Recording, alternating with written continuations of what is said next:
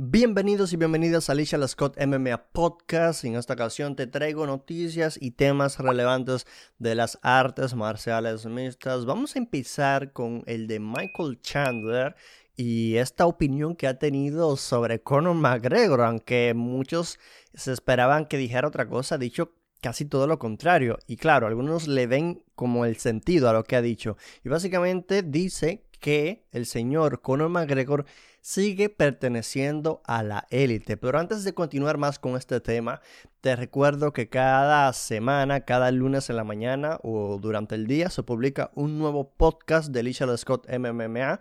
Y aquí pues por lo general eh, toco temas de, interés, toco temas noticiosos, temas que han sucedido en la semana. Por lo general eh, resumimos los eventos que han pasado de la semana, ¿no? Pero nada, no te preocupes que te tengo igual, aunque esta semana que pasó no hayan eventos de MMA, Bellator no hizo, UFC no hizo, ¿no? Las grandes promotoras no hicieron. No importa, te, traigo los temas, así que no te preocupes. Ya en, en breves empezamos con el de Michael Chandler y Conor McGregor, pero eso, que en cada plataforma digital de podcast que escuchas, por lo general estará el podcast Alicia Lascott de MMA. Si no estás todavía suscrito, en el caso de que escuches el podcast y demás, recuérdate darle, darle al botón de seguir. Si escuchas en el podcast, en Apple Podcast, perdón, pues puedes darle clic al botón que dice pues, seguir y review y, dejas, y te dejas unas 5 estrellas si es que te gustó. En cuanto a YouTube, así es, porque si no lo sabes, también estamos en YouTube como podcast. Así es, Lichara Scott MMA en YouTube cada lunes la diferencia es que es un formato de video podcast. No solamente me puedes escuchar, sino que también me puedes ver.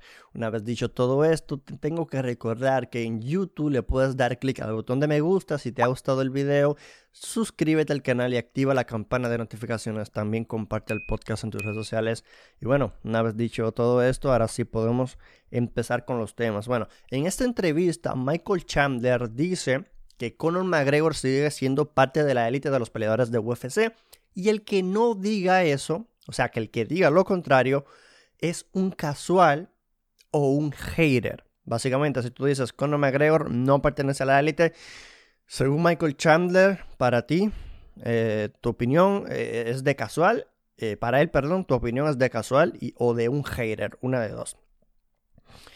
A ver, muchos empezaron a decir que Michael Chandler con estas, con estas declaraciones lo que quiere es un día de pago, que quiere una pelea con Conor McGregor solamente por el dinero, que está quedando bien con Conor solo por el dinero. Pero es que, ¿cómo podemos decir si Conor sigue o no en la élite? O sea, ¿cómo se mide eso? Porque las derrotas que tiene Conor es con alguien que va a pelear ahora por el cinturón peso ligero. Se supone que si pierdes contra la élite, sigue siendo la élite hasta que se demuestre lo contrario. O sea, sí, dos derrotas consecutivas, pero contra probablemente el mejor de la división. Entonces, ¿dónde te deja eso? ¿Qué, qué, qué te hace no ser élite? Para eso, él debería enfrentarse a un Tony Ferguson si pierde, ya no es élite. Ahí, sí podríamos decir, bueno, creo que ya no es élite. A Darius o a Mahachet si pierde, pues ya pudiéramos decir, bueno, a lo mejor ya no es élite. Pero con dos derrotas consecutivas con Poirier y más como terminó la segunda, perdón, la tercera, como que no le veo mucho sentido que digan que Conor McGregor no es élite o no le vuelve a ganar a nadie. Conor McGregor tiene muchas chances de ser campeón otra vez, aunque no lo crean. A Conor le quedan dos peleas en el contrato. Si Conor decide regresar en agosto del año que viene, dígase enfrenta a Nick Díaz, una trilogía con Nick Díaz, o no sé qué decida hacer, imagínate que gane una vez gana, ya está enfrentándose por el campeonato en su próxima pelea. O si él decide regresar, será incluso por el campeonato. Así de grandes Conor McGregor y Dana White siempre hará las peleas que los fans quieran ver. Y más por cómo terminó esta tercera pelea, seguramente el mismo Dana White intentará de que se haga una cuarta pelea en, el caso de que gane Dustin Poirier y que le gane a Justin Gaethje, que supongo que en ese sentido UFC lo hará bien y hará primero el Justin Gaethje contra el ganador de, esa pelea de Oliveira y Poirier. Y hablando de Gaethje, Benil Darius enfrentaría a Islam Makhachev. Me parece que la fecha es en febrero 2022, así lo anunció Brett Okamoto, periodista de ESPN.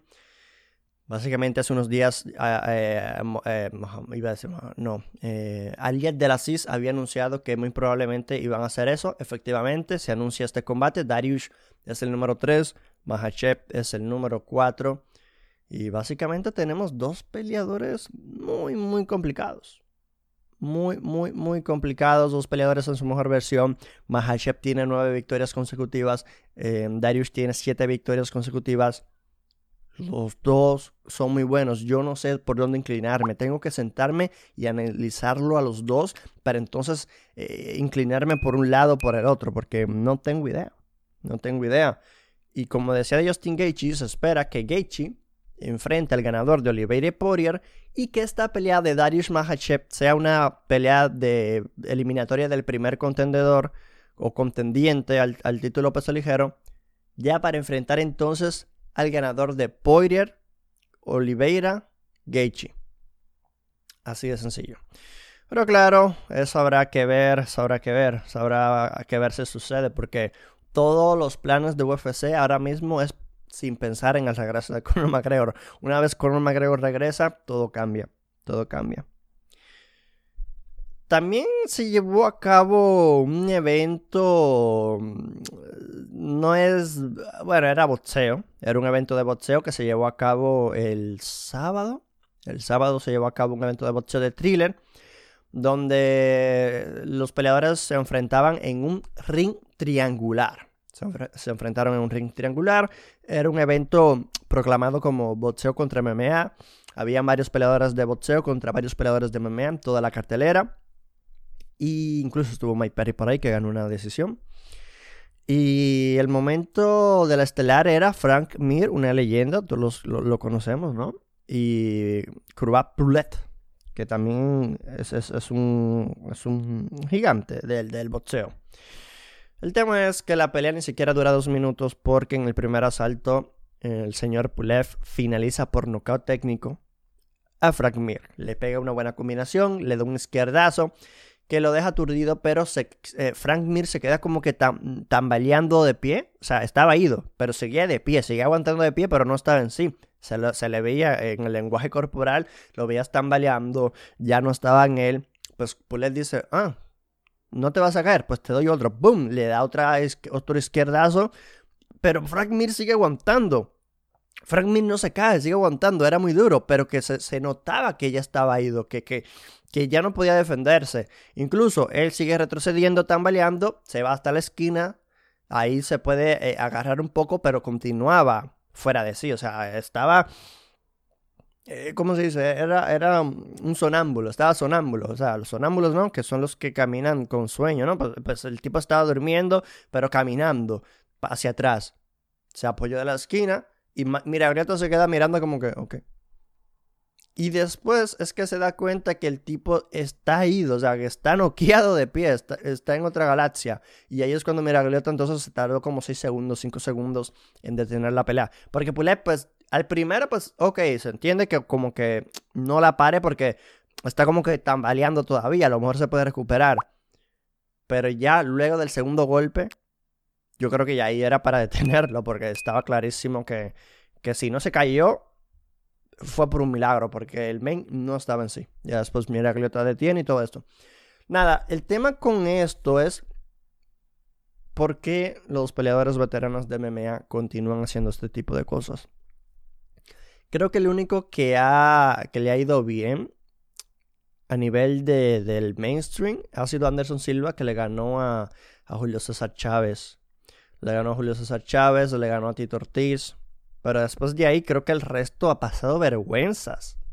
Pero muchas vergüenzas. Y Anderson Silva em, se le está viendo bien, pero hasta que le toca enfrentar un boxeador de calidad nivel top. Entonces, hay que ver, hay que ver. Hay que ver. Yo tengo mis dudas con estas decisiones, pero al final del día, ¿quién soy yo para decirle a un peleador profesional qué es lo que tienen que hacer, o sea, quiénes somos nosotros. Sí, que es triste y, es lamentable ver que alguien se ha golpeado de esa manera, pero al final del día eh, lo hacen bajo sus propios riesgos y ellos son los que hacen lo que entiendan que tengan que hacer. Pero bueno, sin más, eh, el señor Frank Mir fue noqueado por el señor Pulev, Craft De hecho, venía de pelear su última pelea de boxeo antes de esta. Eh, fue contra Anthony Joshua hace un año, me parece. Entonces, o sea, y lo pones con Frank Mir, que Frank Mir era, un grappler, no era un striker, que yo sepa. Me gustaría saber qué opinan de esto ustedes. Me lo dejan en la caja de comentarios si lo ven en YouTube. Eh, debería seguir peleando Frank Mir, tiene como 42 años, debería retirarse. ¿Por qué siguen haciendo esto? Es culpa de UFC, es culpa de la SMMA, es culpa de, los peleadores. ¿De quién es la culpa? ¿Por qué los peleadores, eh, como que, no todos, pero muchos peleadores de MMA como que no entienden cuándo retirarse? Pero bueno. Continuando en las ramas del boxeo, algo muy interesante eh, sucedió la semana pasada. Eh, John Fury, el padre de Tommy Fury, Tyson Fury, había dicho en una entrevista o pequeña conferencia de prensa o show que Jake Paul rechazó la oferta que él le hizo acerca de un contrato donde estipulaba que ambos peleadores, tanto Tommy Fury como Jake Paul, tenían que hacerse una prueba de testing de, de BADA. BADA es como una prueba de, pues, de antidoping, de voluntaria, ¿no? Entonces, al final del día, Jake Paul dijo que no. Según Tommy, eh, John Fury, Jake Paul rechazó este contrato y dijo que no, que no se va a testear. John Fury dijo que, que, Tommy pues, se, se, testearía sin problemas. Él mismo fue el que lo. El mismo John Fury fue el que tomó la idea de: mira, vamos a hacer una pelea eh, con, este contrato donde los dos se tengan que, eh, se que revelar el positivo, si dieron positivo o negativo al test. Obviamente de esteroides, estamos hablando. A Jake Paul rechazar esto y cada vez que se le pregunta a Jake Paul sobre los esteroides, él se queda callado. Mucha gente dice, no, que Jake Paul ha demostrado más cosas que, que Tommy Fury, que Jake Paul eh, le va a ganar a Tommy Fury, Jake Paul es mejor eh, eh, boxeador que Tommy Fury. Que yo no, sé por qué dicen que Jake Paul es mejor boxeador que Tommy Fury.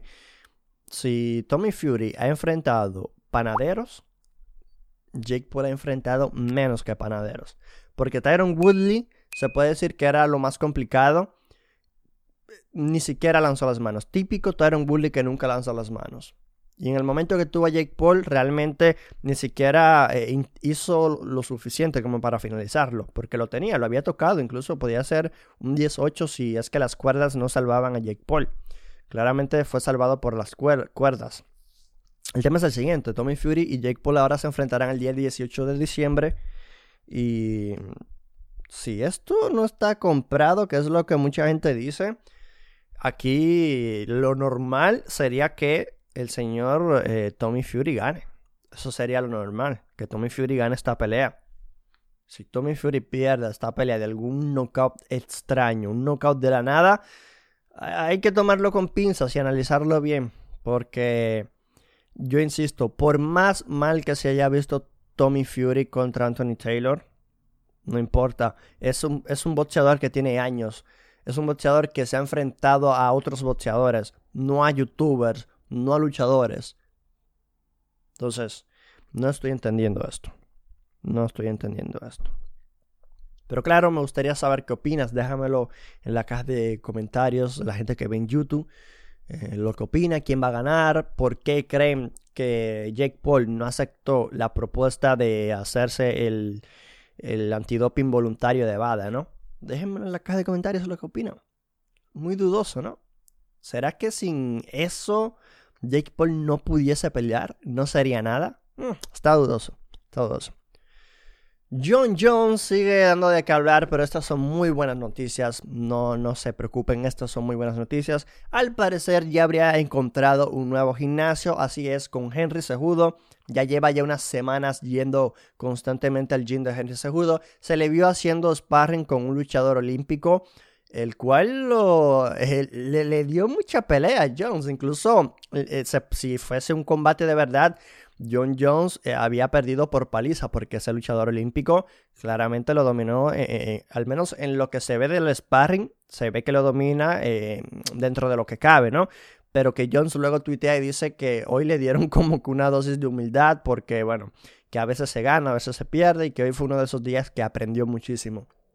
Claramente John Jones tenía mucho tiempo que no luchaba, eh, ya va para dos años el año que viene sin pelear, entonces eh, necesita este tipo de cosas. John Jones, además, está trabajando bajo la tutela de Henry Cejudo. Henry Cejudo básicamente es como el coach de John Jones ahora mismo.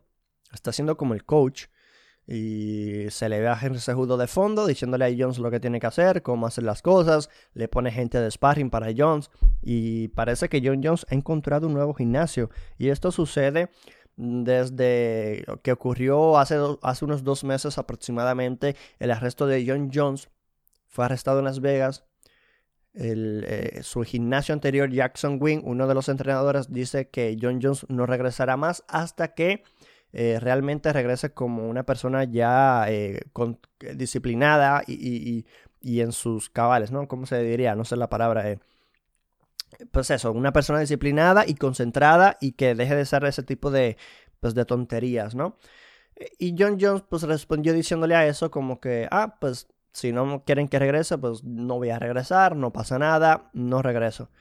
Estuvo un tiempo en un afiliado de Jackson Wim, estuvo visitando a Sejudo, pero se le ve todavía yendo al, gimnasio de Sejudo en Arizona, por lo que da a entender que va a seguir entrenando ahí. Eso, es lo que da a entender. Al parecer ha encontrado un nuevo gimnasio. Y a mí me parece que es el gimnasio perfecto. Está ahí con Henry Sejudo, Erika Albarracín y demás. Así que enhorabuena para John Jones, se le ve como siempre, obviamente, eh, John Jones siempre da esa imagen de que se le ve bien y a lo mejor mañana eh, da una noticia lamentable, pero bueno, pero bueno, no hay que desearle el mal a nadie.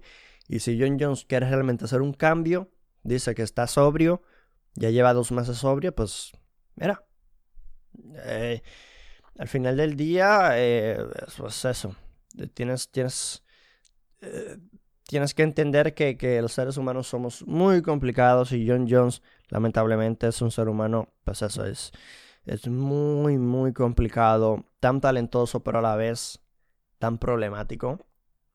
Pero bueno, al parecer con Henry Sejudo ha, ha encontrado un nuevo coach, ha encontrado una nueva casa y ojalá que sí, ojalá que sí para que pues a lo mejor no tenga este aire de de yes men alrededor, ¿no? Porque en Jackson Wing a lo mejor igual estaba rodeado de yes men hasta que eh, eh, la gota derramó el vaso, ¿no?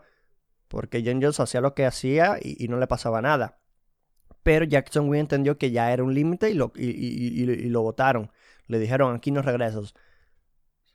Pero con Henry Sejudo a lo mejor, Eric Albarracín, puede haber un cambio. Puede haber un cambio. Pero bueno, lo vamos a dejar por acá. Yo soy Lichal Scott, tu host de Lichal Scott MMA. Espero que te haya gustado. Si fue así y lo ves en YouTube, dale click al botón de me gusta, suscríbete y activa la campana de notificaciones para que YouTube te avise cada vez que yo suba un nuevo podcast, video o directo. Si lo escuchas por Apple Podcasts, Google Podcasts, Stitcher, Spotify, Deezer, donde sea que lo escuches, recuérdate darle al botón de seguir para que cada lunes no te pierdas los podcasts. Y por supuesto también toma en cuenta que si lo escuchas por Apple Podcast, en las, review, en las, eh, reviews, déjate unas 5 estrellas si es que te ha gustado el podcast. Muchas gracias. Espero que te haya gustado y nos ve y sobre todo informado y nos vemos en el próximo. Recuerda que ya te puedes hacer miembro del canal, así es, es muy sencillo. En la página principal te aparece este botón azul que dice Join o en español unirse. Una vez estás aquí y le das clic, tendrás esta ventana por acá que te dirá los beneficios que tienes, te lo dejo acá en escrito. Además que contarás con una insignia solamente para miembros que irá cambiando según los meses que tengas como miembros. Emojis solo para miembros, mientras más miembros seamos, más emojis tendremos. El precio son 3 dólares al mes y este tipo de apoyo nos permitirá seguir creando contenido. Muchas gracias por todo el apoyo.